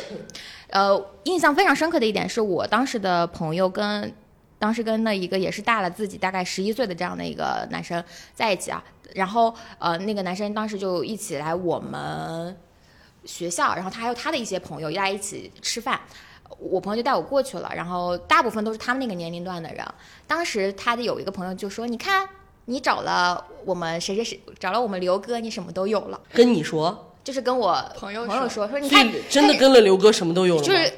刘哥真的经济实力比较强，但是就是那种，你看你赚多大了，就是嗯，就他真的就把他当成一个。特别等价的东西，然后那就喝一杯吧，谢哥来走一个咱们。然后还然后呃，他们当时里边就是也会有一个男生，就是这种我非常感到不适的原因是为什么呢？我朋友把我带过去了，他们会把我也当成一个性资源，啊，就是好像是介绍来的，然后他们可以来，他们也会觉得说我也是一个可以供他们挑选的性资源。然后当时就有一个男生就觉得哎，觉得我还 OK，然后我们。晚上的时候就要送我们回学校，然后那个时候他就跟我说：“他说，啊，你你坐那个谁的副驾驶吧。”我说：“我说，呃，我当时就没有想什么，我就直接坐副驾驶了。然后，呃，我一下车的时候，他的副手就立马提点我说：‘哎呀，我们谁谁我们那个什么什么哥，就是不太让人坐自己的副驾驶的，这是非常看得起你。’”你懂吗？我我说实话，我我再插一句啊，我刚才所有的话都是为了节目效果，我真的不觉得你就算那个哥有钱，你们也可以拿自己的青春去交换哦，只是节目效果哦。但是我觉得年轻小姑娘是很容易被这一套唬住的。嗯，对，因为确实是缺乏经验嘛。对他们可能，而且他就会给你买一个包，就会跟你说，你看，你随随便便我给你买个包就是两万块，他们就会一直放大这个物质的价值，然后来让你一瞬间是了。看不清楚，所以女生最好还是不要去交往这种跟你差距太大的，因为人家真的就是在降维打击的玩你，对你对他们来说那两万块钱就像二百块钱一样。对，我觉得就是。如果说过去找年上恋是因为对方的财富和阅历的话，其实我觉得这个在恋爱当中都是没有任何意义的，因为其实恋爱关系是不能够共享财富的，他顶多送你一些比较贵的礼物，嗯，但是你真的没有对这个钱的支配权。然后阅历这一方面，可能比如说像我们现在又不像呃未来星刚刚说小时候可能网络没有那么发达，其实很多阅历是可以通过自己对。来获取的，所以相当于说你找一个年上，除了他年老色衰的身体之外，其实那个所谓的财富和阅历都是加注在他自己身上的好处，就并不能够让你享受到。啊，所以说，其实我觉得近几年来姐弟恋的这个题材很火，是因为你从那个弟弟身上得到的才是这个恋爱里面真正的体验，而不是说他自己身上的魅力你享受不到的。嗯，是的，我觉得是更加平等。嗯，因为弟弟本质上会因为虽然我是男的，但是因为你是姐姐，我愿意多听你两句。对，是呃这样。呃，就是他们会，呃，不会，就是你知道年龄大，再加上我是男的，这个双重压力之下，很多男的就会说你们女的怎么怎么样，你们女的就是怎么怎么怎么样，就是大家可能经常在恋爱的那个。关系当中经常听到这个样子，就是你们女的就是这么想的，啊，你们女的嘛，不就是在乎这些东西吗？对我，我有一个很怪的点，就是我觉得对于那些比我年长的男性来说，我的情绪对他来说是非常小小的那种小打小闹的感觉，就包括可能有的时候跟领导相处过程当中，我也感觉到他对我的这种包容，并不是因为他的宽容、他的心胸开阔，而是因为他觉得我我是一个小女生，对我是个嗯。年纪比他小的，而且是女性，所以他不以为意对我的这个感情。但我觉得，如果在两性关系当中，我的愤怒给到你之后，你竟然觉得啊没关系，就那种无所谓的这种包容，其实就非常的不平等。就像你刚刚说的，我觉得就性别和年龄分别是两个会造成不平等的东西。然后如果他既在性别上占优势，又在年龄上占优势，就是太失衡了。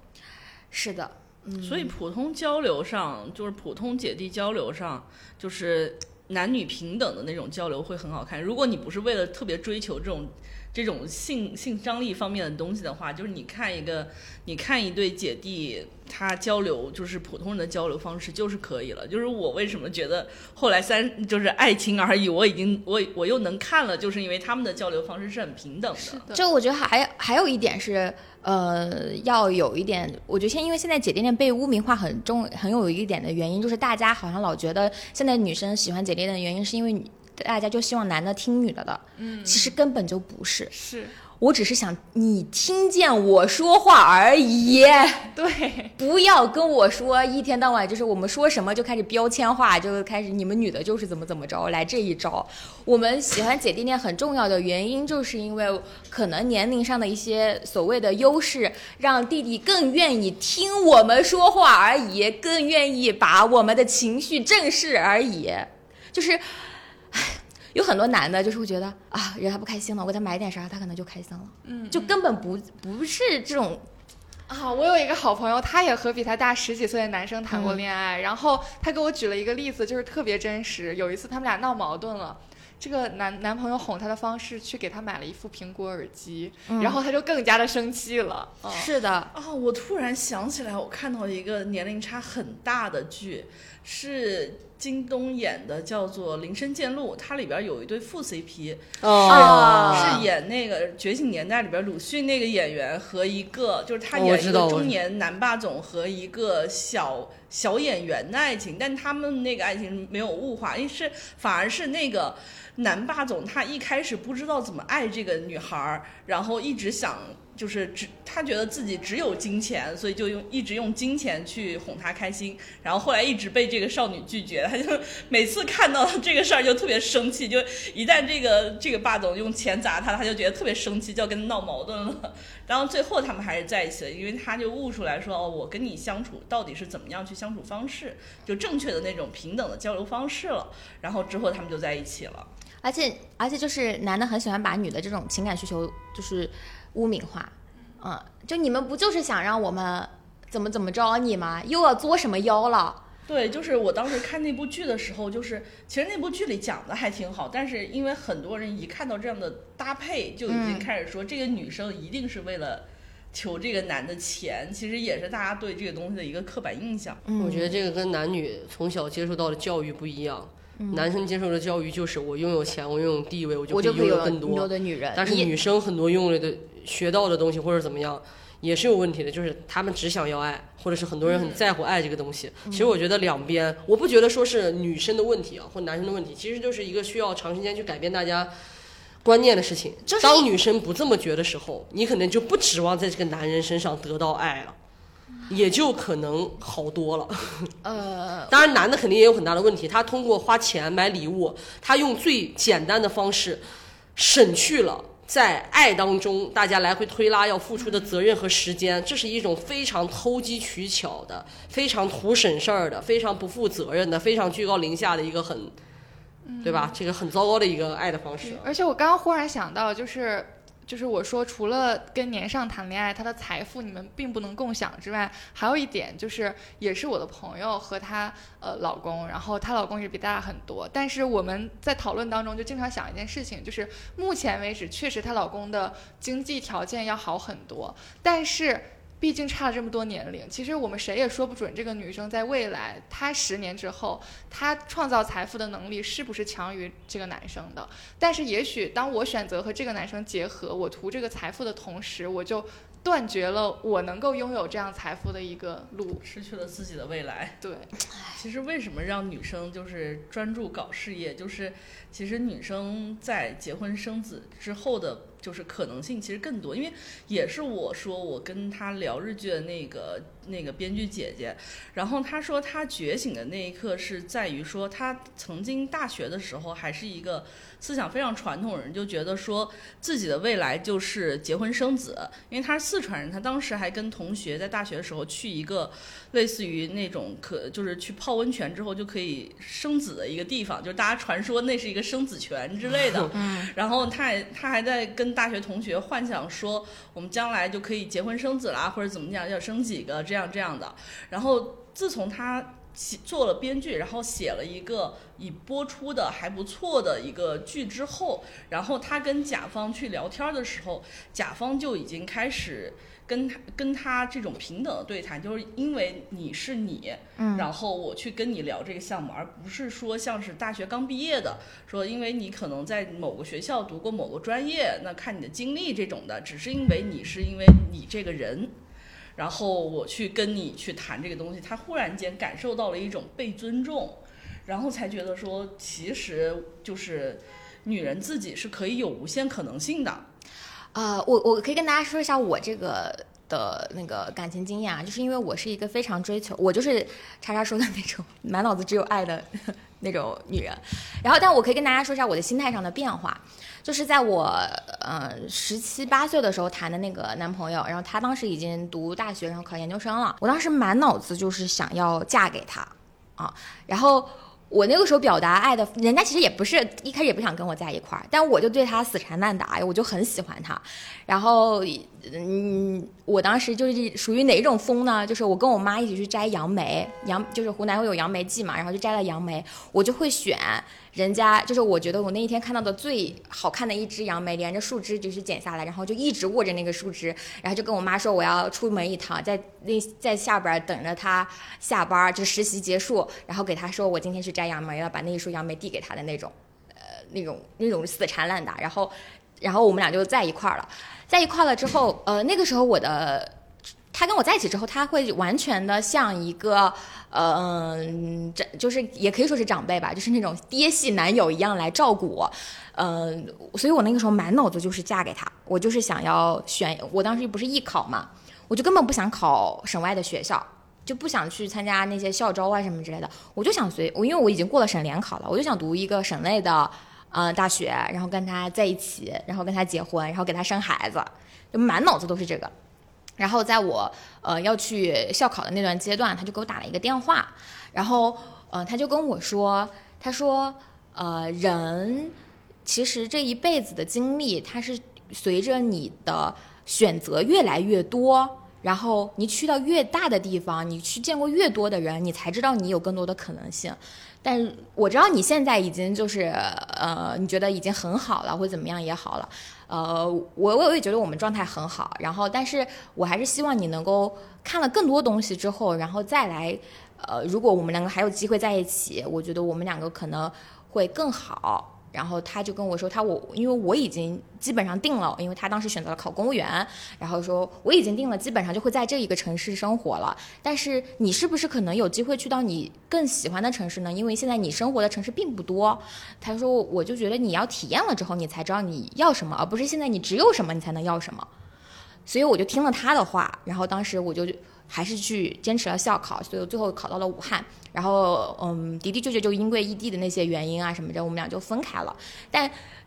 但是我的确就是从这一段感情当中，他这一段话开始之后，就一直在跟自己说，就是你得见识多了，你自己什么都试过了，你才知道你想要的是什么。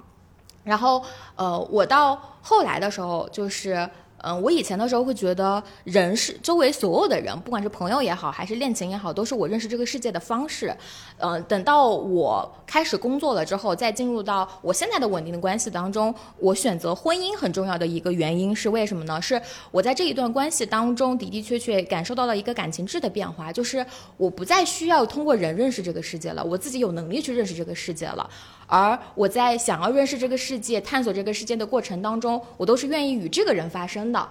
啊，就是这个，我已经能够感受到这个，我我同样还是非常的追求爱这一件能量的这个事情，但是我已经深刻的感受到这两段感情当中，我自己对对方的需求已经完全不一样了。我以前老希望他能够给我带来什么，他照顾我，然后我们两个一起去共建什么样的家庭。他说房子买在哪就买在哪，生几个就生几个，我们一定就像传统的那些，呃，叙述里面一定有一个幸福的生活。那是那是我的小时候看到的唯一的幸福的样板，是我们这么多年教育当中，对于女性来说，为什么大家都会说啊，女生永远都是被教育的啊，满脑子都是爱啊什么之类的。的的确确，因为你满脑都是爱的时候，你就可以。男人可以更好的，就是我给了你所谓的爱，你就更好的让你能够回归到家庭。这个就是我们传统的男权男权的这个社会当中对于女性的一种规劝。就大家不要以为这个叙述是女性的完全的浪漫主义，我一点都不觉得啊。就就这个事情就完全的跟女性只能适合学文，然后男的学学理一样。我觉得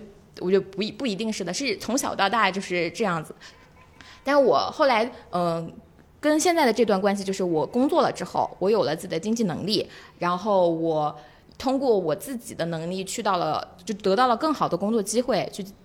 接触到了更好的、更大的世界。然后，呃，并且我一直觉得我这些年都是在成长过程当中的，而这场成长光过程当中，我有过非常多、非常多。很好，很让我一生都不能忘记的时刻和见过很多很很美妙的风景。然后我那个时候，在我觉得最好的时候，我都想想到了这个人，我想跟他共同经历这一切。所以我这个时候也还是恋爱的，我还是就是想，我就是那种，我不是那种什么男人阻拦我拔刀的速度，我就是得我的快乐得有人陪着我，我爱的人在我身边，我才能够更加快乐的人。所以我就很果断的选择了婚姻。但你看这个里边。我们，我我我我好像已经走到了我过去想象当中我想要的幸福结局，但我已经完全不是那一个人了。嗯，我很感谢我的前两任，他们两个都是这种人，就告诉我，一直告诉我，你要，你是一个很有能力的人，你是一个很有能量的人，然后鼓励我去做更多的事情。呃，我。再加上我身边真的有特特别多特别多优秀的女性，我我才能够就是从那个满脑子要给人 结婚生孩子的 幻想当中，一步一步走成现在这个样子，嗯，所以说我觉得就是恋爱关系当中，本质说年龄差这件事情，为什么值大值得拿出来给大家讨论的原因，就是因为年龄差一定会带来话语的不对等，嗯，就是权力关系的不对等，这里边是一定。呃，要被大家看到的，所以我们今天来讨论这个话题，其实本质上也是想让大家看到女性对感情的需求到底是什么。嗯，啊，包括像王姐，她自己处于一个姐弟恋的关系当中，我觉得她也可以来分享一下她自己的感受。我这忽然都不知道该说啥，被说完了感觉。没有没有，就是，嗯，其实我为什么我觉得我自己的情感体验在。呃，影视作品当中的姐弟恋叙事当中很难找到共鸣，就包括可能我很喜欢听见你的声音，或者请恕搜索词三 W，但是它更接近于一种我的一种言情幻想，就是它并不是说唤起我的共鸣，因为我觉得首先就是我自己不是一个所有的姐弟恋作品当中都会描绘的一个嗯职场女强人，就是我是一个对我来说。呃，家庭是比事业重要的。这个家庭不代表说我的婚姻，也不代表我要生小孩，只是说我的父母这个原生家庭，然后包括可能我的。嗯，爱人就值得被我称为爱人的这个人，我觉得他们都是比我的事业重要的，因为在我的事业当中，我能够获得那种很小很小的一点正向反馈。但我觉得正向反馈还没有我每周去跳几次舞，然后我的舞蹈进步了，带给我的成就感更高。所以说，对我来说，嗯，那种姐弟恋作品当中的职场女强人形象离我是很遥远的。就我并不是因为我的事业有成，所以我要去在一个比我年纪小的男生身上得到一些什么单纯天真的东西。我觉得我自己。也还挺天真的。对他的就是这是第一点，就是我从呃社会地位也好，还是说财富上也好，并没有说高于我男朋友很多。然后另外一点就是，因为我之前没有谈过恋爱，就我二十四岁的时候第一次谈恋爱。然后我男朋友呢，他是就是小学、初中的时候有那种。闹着玩的恋爱，所以对他来说，就是无论是我还是他，我们俩的恋爱都是我们彼此真正意义上的初恋。嗯所以在这个过程当中，我们也不存在说情感经验上的一些呃差别。所以对我来说，其实虽然我们两个差六岁，但对我来说更像是一种人生阶段不同，但是呃还是像是同龄人的那种恋爱的感受。所以说这个可能是。就是我觉得现实生活当中比较容易达成的姐弟恋，但是它不会体现在影视作品当中，因为它不具备一个姐弟恋的一个标签的代表性。嗯，我觉得王姐的恋爱关系当中是非常理想的两性关系的，很重要的一个原因是因为，呃，王姐的对象是一个非常愿意听王姐说什么的人啊、因为王姐以前在节目当中说过，她自己就是她一定会说自己是一个。女权，嗯，你像这种标签放在现在的女性身上，绝大多数的男性都会望而却步。对，就开始，嗯，就包括我对象身边很多朋友都对我有一些敬而远之，哦呃，然后就会说啊，我们能不能出来聚，不去你们家，因为我觉得你你老婆挺先锋的，挺独立的，我们怕说话冒犯到她，对那种，她就是你能够感受到现当代男性对于这种所谓的可能。呃，意识觉醒、开化的女性的那种态度是什么样的？但是王姐的对象不是，王姐的对象是听我们录播课，我们聊起女性角色中的刻板的刻画的时候，都会说，哦，原来这里面会隐藏着这样的权利关系和刻板印象的这样的一个人。我对王姐对象印象非常好的地方是，我其实是在一些呃公开场合的时候会有点不好意思的那种人，嗯。就是在不熟的人面前，然后我就很羡慕那种很坦然的做自己的人，然后他能自得其乐，并且他也不会觉得很羞耻做一些事情的时候。然后我自己是我印象很深，就是你们那个结婚的，就是他结婚的时候，不是现场，其实他很多人都不认识，他可能除了你，他谁都不认识。然后抢捧花的时候，其实就是大家乌泱泱去挤，我其实对于那个场合我是很排斥的，我就觉得有点丢人，就是就为一个东西去怎么怎么样那种，他就很自然的上去，哎吧唧就通过自己的一些你知道身手和矫健的眼神，就是身矫健的身手和敏锐的眼神，然后他就把那个捧花就抢到了，然后就很开心，然后整个就自得其乐。我是我是干不出来这件事儿的，就我会觉得哎呀不好意思，但他很自然的就又后来又把花送给他什么的，我就觉得这样一个非常自然的真诚的人类，我就很欣赏。天哪，我觉得叉叉老师好有就是洞察力，对就是嗯就其实你见他次数也很少，我就那一次，但是你能 get 到，就是我觉得他身上很吸引我的一点，就是因为我是一个呃很希望别人喜欢我的人，就是嗯我哪怕我不喜欢的人，我也希望他喜欢我，然后我希望别人都觉得我是一个很妥帖、很体面，然后我想讨好别人的人。但是他是一个非常不在意外界眼光的人，对。而且很自洽。就是他那个接捧花的时候，我就觉得哇哦，好做自己哦。对，因为他那个时候，他很，而且他很快乐，啊，嗯，对，他很快乐。而且他参加你们的婚礼，就是他虽然说他应该除了郭郭呃我。对之外，应该别人也没有见过，但是他当时的状态就是他觉得去见证你们的幸福，他就很他好开开。心啊，对就他整个人很就是那种幸福洋溢的感觉，就是你 能被他感染，你就会觉得我跟他是生活在同一个世界。他为什么能在这个世界上感受到这么多快乐的东西啊？而我却不能？而且他就真的很享受爱情，太阳光的人就是因为刺伤了我的因为我觉得阴暗面。我觉得男的很难承认自己享受爱情，嗯嗯，会觉得这是这是自己的一个我都觉得，我就别说很难承受享受爱，很难都很难承受享受人生，我都觉得很多人都。嗯，反正我当时觉得他那个阳光的、自然的、真诚的状态，呃把我引成的更加的猥琐和渺小。我跟你讲，我说实话，我看到一些年轻人过于美好的时候，嗯我会很想哭，就是哭一下我自己。嗯嗯，我确实是这样。我曾经在我上大学的时候，我大三，我看我们大一新生，然后年轻人跳舞，他们跳的真的很难看，嗯，就是跳的很烂，就是跳玩儿来的那种舞。然后我当时就不夸张，我哭了。啊，我就哭了，然后我朋友就问我说：“你是不是看？就他很懂我，因为我们俩认识非常多年。他说你是不是看他们太那个什么了？他没有说出来，我就说我说是，嗯，我说是，我说我我因为我其实我也才二十一岁那个时候，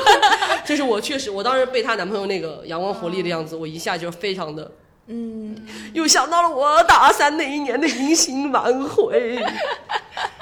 其实刚刚未来先说到就是我女权这个事情，我忽然想到，就是我上大学的时候，我有个非常好的朋友，然后他是一个 gay，然后他当时跟我说，就聊起我的爱情这件事情，因为当时我还处于一个嗯守候爱情的一个过程，然后他又跟我说，他觉得他说我说一句话不怕你生气，他说我觉得嗯、呃、这个状态的你是很难吸引到就是普通的直男的。就是他们其实是无法接受你的这个观念和你这个状态的，然后我。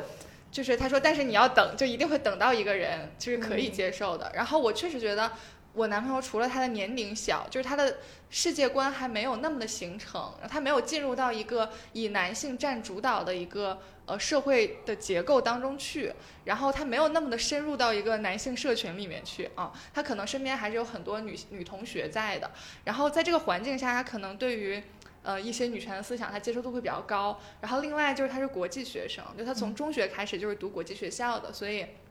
接受度也会高一些。嗯就他的女身边的女生好朋友也都很女权，嗯所以说我觉得，嗯，就确实可能从这一点上来说，他年纪小，还有他这个学生身份，是对于对于我来说是个利好的东西。嗯，是的，是的。泡泡呢？波波没有没有感情的我就没有资格在这里说话呀。泡泡没有那种就是自己春心萌动的时候吗？没有，我对爱情是一个非常好奇的状态，但是因为就是没有过，那我也不会去强求这件事情。啊，那其实我觉得真的年龄越长，其实越难开启一段爱情了，就是这我觉得其实跟年不年长我也觉得是关系，我也觉得是，不倒也嗯不是很大关系，可能是就是我自己太宅了，对不起，对不起，啊。是我太宅了，我的我的生存空间里不能容忍任何一个生物的存在，就是我觉得它不是婆婆的那个生物的存在，甚至连猫都不太行。对，就是任何嗯动植物也不太行。我我觉得它是它跟年龄没有关系，是你自己愿不愿意打开。对我，嗯我就是那种上学的时候，我是很难打开的人，嗯我要花非常时间、非常长的时间才能打开，就是信任一个人。如果是在搞对象这件事儿上，很明显，我的前两个人他都他们都没有等到那个时候，嗯对，嗯，因为我自己就是我所以到我们分开的时候，我我也觉得我不是我是不是不喜欢他们？嗯我之所以这么说，是因为我觉得在小的时候，就是我们对于男性还没有那么深刻的认知的时候，其实会比较就标准是比较低的，就有很多就是我旁观的一些可能学生时代的爱情，如果放到我们现在这个心智水平下，就是觉得大可不必的那种东西啊，那是因为男性的质量不太好的原。因，那倒也是，就是。对不起，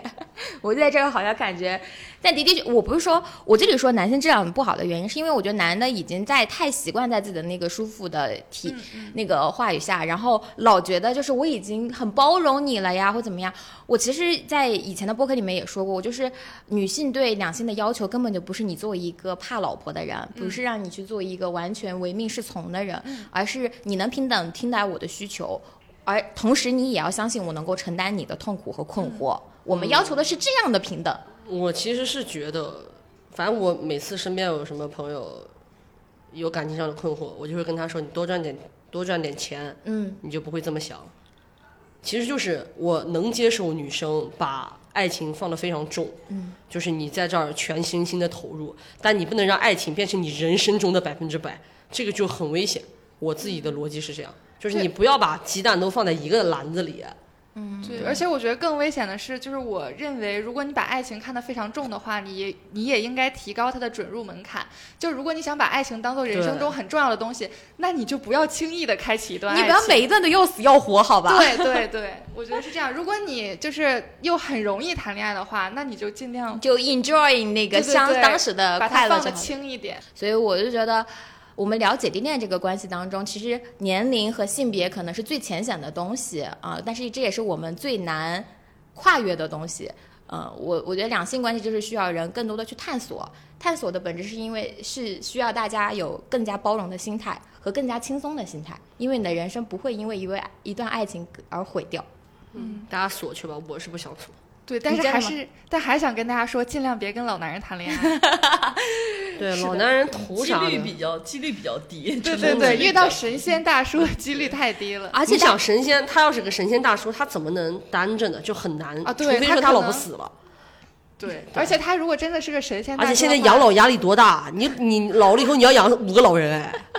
对，而且还有一个问题，如果你打算生孩子的话，其实就是孩子父亲的精子的，就孩子父亲的年龄、嗯是严重会影响到这个精子的质量的是对？，而且胎儿的一些疾病的。对，啊而且你想啊，你孩子要上了幼儿园，你也要考虑你老公的感受啊。他去幼儿园接，别人都会说啊，来接孙子下学。但是他作为一个男的，他也难受啊。而且男的的普遍寿命是比女性要短的，所以说这样也也许没法厮守终生。别厮守终生，你爱给他端屎盆子、端尿盆子，他都没办法给你端。真的，你真是赡养五个老人。赡养哎，不过也不好说，搞不好你年龄大的那个老公，他爹妈已经不在了，你就是啊变成赡赡养三个老人了，